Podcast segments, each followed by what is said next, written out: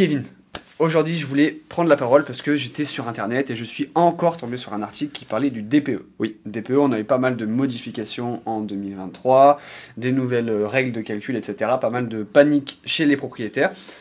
Il paraît qu'on a une bonne nouvelle. Alors c'est en projet que on aurait possiblement une bonne nouvelle avec une euh, proposition de loi qui a été euh, soumise en fait par euh, des sénateurs pour revoir les coefficients de conversion des logements qui utilisent de l'électricité. Ok. Tu parles de coefficient de conversion Oui. Alors, aujourd'hui, en fait, le DPE, il va confronter un peu injustement deux types de, de, de consommation, une consommation au gaz et une consommation à l'électrique. Dans les formules de calcul, quand tu es au gaz, on va considérer que quand tu consommes une unité de gaz, tu utilises une unité de gaz. Donc jusque-là, tout paraît normal. Mais en fait, pour l'électricité, c'est pas ça. C'est que quand tu consommes une unité d'électricité, tu vas en utiliser 2,3. Ok.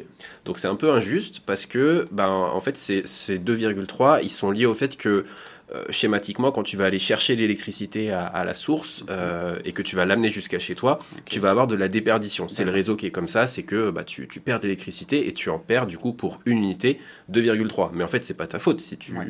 en utilises 2,3.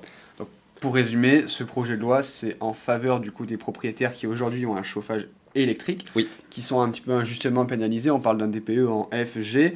Ces propriétaires, demain, si cette loi elle passe, est-ce que tu penses qu'ils pourront aller gratter une meilleure note? Oui, c'est obligé qu'ils iront gratter une meilleure note parce que aujourd'hui on le voit sur les DPE, tu as toujours une énergie primaire qui est renseignée et une énergie euh, finale.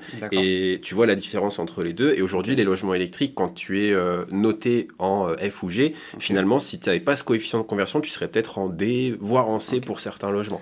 Donc c'est euh, plutôt une bonne chose. Et aujourd'hui, tu as en fait 41% des logements qui sont concernés par cette, euh, cette injustice, entre guillemets, et qui aujourd'hui bah, ont un peu le, le, l'épée au-dessus de la tête de dire bah, attends, on est en 2024, 1er janvier 2025, les logements en G, je pourrais pas le louer.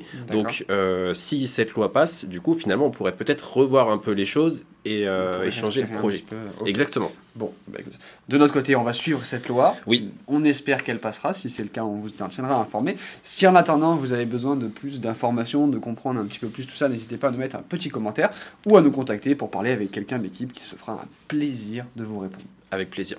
Ciao